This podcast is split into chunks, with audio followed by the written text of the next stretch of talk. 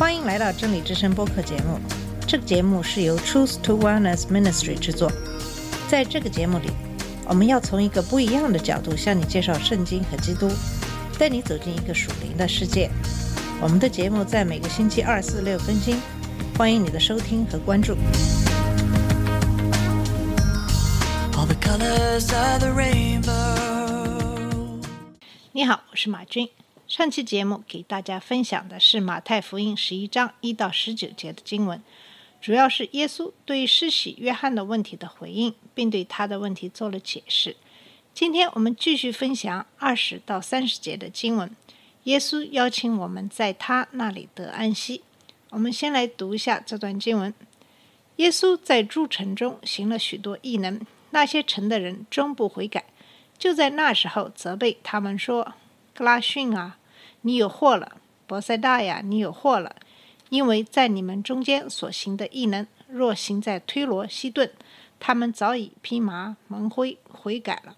但我告诉你们，当审判的日子，推罗、西顿所受的比你们还容易受呢。加百农啊，你已经升到天上，将来必坠落阴间，因为你在那里所行的异能，若行在所多玛，它还可以存到今日。但我告诉你们，当审判的日子，所多玛所受的比你还容易受呢。那时，耶稣说：“父啊，天地的主，我感谢你，因为你将这些事向聪明通达的人就藏起来，向婴孩就显出来。父啊，是的，因为你的美意本是如此。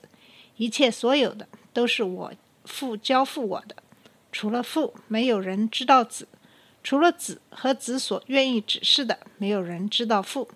凡劳苦担重担的人，可以到我这里来，我就使你们得安息。我心里柔和谦卑，你们当负我的恶，学我的样式，这样你们心里就必得享安息。因为我的恶是容易的，我的担子是轻省的。在这里，我们来到了这本书的一个转折点。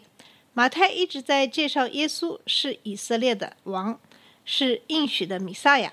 他报道了耶稣对天国的宣告，描述了耶稣的神迹，以表明他拥有圣经所说的弥撒亚所拥有的一切权威和力量。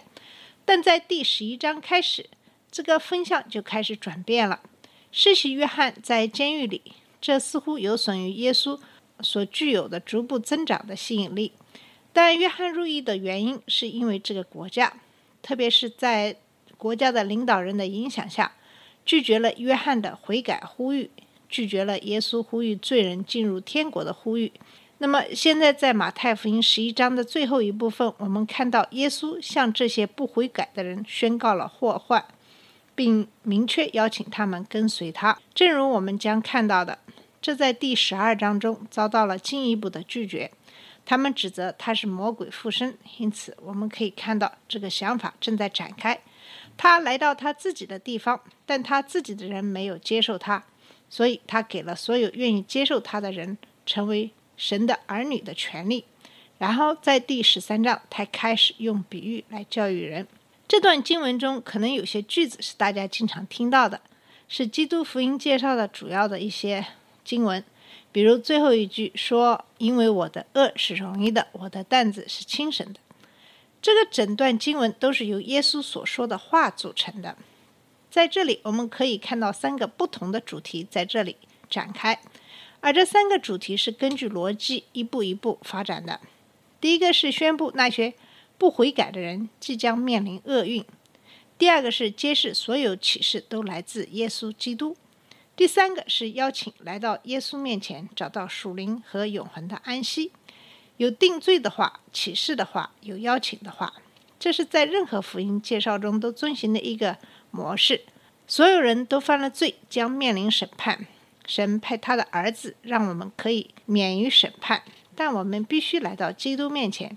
凭信心跟随他。这段经文中最引人注目的是这些话中的权威，这不是普通老师说的话，而是主耶稣的话。在第一部分，他可以很容易地宣布，如果古代人接受了这个启示，他们会发生些什么。并且以全世界审判者的权威，他宣布古代的人在审判中比那些拥有启示并拒绝他的人更容易。然后在第二部分，他可以很容易地宣布，除了子和子选择向其启示他的人之外，没有人认识父。那个时代的人以为他们认识父神，但现在米撒亚已经到来，他们会知道，如果他们拒绝米撒亚，他们其实根本不认识神。聪明的人学了很多的东西，但是他们还是不知道。但软弱和疲倦的人会因为信而知道。然后在第三部分，他证明他拥有通往天堂的钥匙。他没有告诉人们，如果他们遵循他的教导，他们就会学习真理；或者如果他们跟随他，他会告诉他们如何接近神。他告诉他们，他会亲自给他们救恩。不过，他也告诉他们，他们必须放弃以前的宗教，成为他的门徒。这就是有权柄的人的话，这是呼吁人们做出重大决定的人的话。我们必须注意经文中对这个神迹的强调。耶稣是来向世人宣告他是弥撒亚的，他行了许多的神迹来证实他的说法，所以人们有他的话语和他的行为作为见证。如果耶稣的话对人们没有说服力，那么他们可以看见耶稣所行的神迹。如果他们不相信耶稣的话，并且否认神迹，那么他们就没有其他的见证了，他们就会处于非常严重的危险之中。那么我们下面先来看一看这段经文中的第一个主题，就是耶稣对于那些拒绝他的人所定罪的话。耶稣谴责那些拒绝启示并且不悔改的人，这是二十到二十五节的经文。这段经文开始于耶稣谴责他行了许多神迹的城市，当然，这个“城市”这个词是指城市中的人。那么这些城市是格拉逊、博塞大和加百农。格拉逊是一个小镇，位于加利利海西北部几英里处的一个山丘上。现在人们仍然可以看到古代的犹太教堂、仪式浴场和房屋的遗迹。博塞大是一个渔村，位于加利利海北岸、格拉逊以东的平原上。这是耶稣召唤他的一些门徒的地方。第三个城市是加百农，这是耶稣和彼得的家。这是沿着加利利海西北岸的主干道上的一个渔村。所以，这三个城镇都在湖的北面和西北面相距几英里。耶稣花了很多时间在这些城镇和其他城镇传道，并在这些地方做了他大部分的神迹。人们很高兴听耶稣的话，他们很高兴耶稣医治了这么多的人。当耶稣使食物倍增的时候，他们很高兴得到食物。圣经的学者经常将耶稣在加利利这个地区的第一年称为他受欢迎的一年，人们想立他为王。那么，为什么耶稣现在要谴责人们呢？因为他们不会悔改。他信神迹，并不是为了满足他们的生理的需要。他并没有教人们关于天国的知识来获得政治支持。他一直在人们中间服务，以使得人们获得救恩。而人要获得救恩，必须要从悔改开始。如果宗教能给他们想要的东西，或者让他们在生活中感到舒适，人们就会喜欢宗教的概念。但是，当宗教要求他们悔改时，耶稣在这一部分所做的就是与这些人和古代推罗、西顿的人进行对比。那是地中海沿岸的两个腓尼基城市。耶稣说，如果他们得到了这些神迹，他们就会悔改。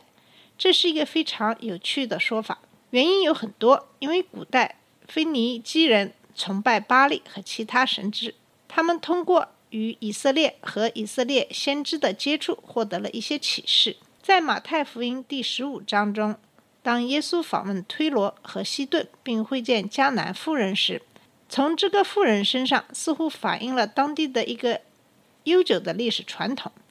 即他们了解应许的以色列的弥撒亚，所以他们有机会通过与以色列的接触认识真神。但是他们没有太多的信息，因为以色列作为一个祭祀王国和万国之光，并没有很好的履行他们应尽的义务。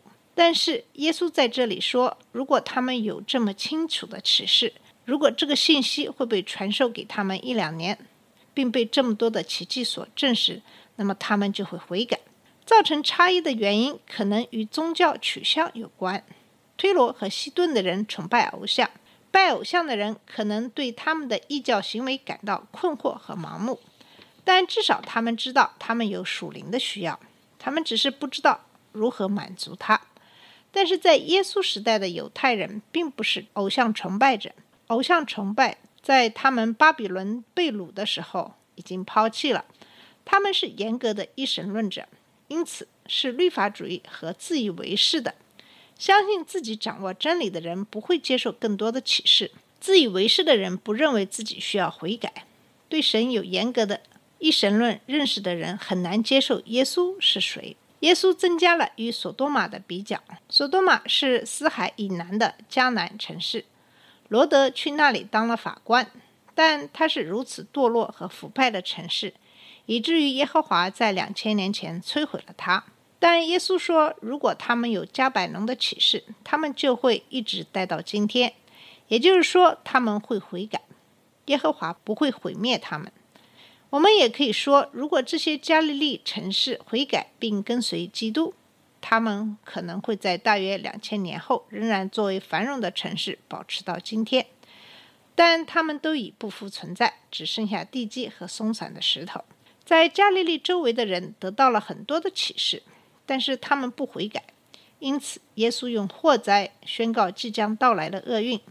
这是以赛亚在看到主荣耀的启示时使用的同样的表达方式：“我有祸了，我完蛋了，我是一个嘴唇不洁的人。”那是对神圣启示的正确回应，一种哀叹罪恶并寻求宽恕的悔改。耶稣在加利利并不经常遇到这种情况，所以现在他向他们宣布了祸患。这是因罪而宣布即将到来的厄运。在这里，耶稣暗示，根据人们拥有的光或者启示的数量，审判中会有不同程度的惩罚。像索多玛人这样的人，可能是邪恶的偶像崇拜者，但在审判中他们会更容易，因为他们没有加百农那样的光。加百农有很多的启示，既然他们拒绝了，审判就会严厉。这向我们表明，耶和华非常了解人们对真理的了解程度，并将考虑到这一点，判决将是公平的。但对于那些拥有最多信息并拒绝他的人来说，这将是最严厉的。生活在充满教堂和宗教交流的地区的人们，如果选择不回应神的信息，他们将没有任何的借口。好了，我们今天的节目先跟大家分享到这里。在下一期节目里，我们会继续讨论这一个话题。谢谢你的收听，我们下次节目再见。这里是真理之声播客节目，真理之声是 Truth to Wellness Ministry 旗下的一个节目，由 Truth to Wellness Ministry 制作和播出。如果你有什么想跟我们分享，请给我们发电子邮件，我们的邮箱地址是 truth to wellness at gmail dot com。你也可以直接去我们的网站 www.dot.truthtowellness.com 浏览更多的信息。下次节目再见。All the colors of the rainbow.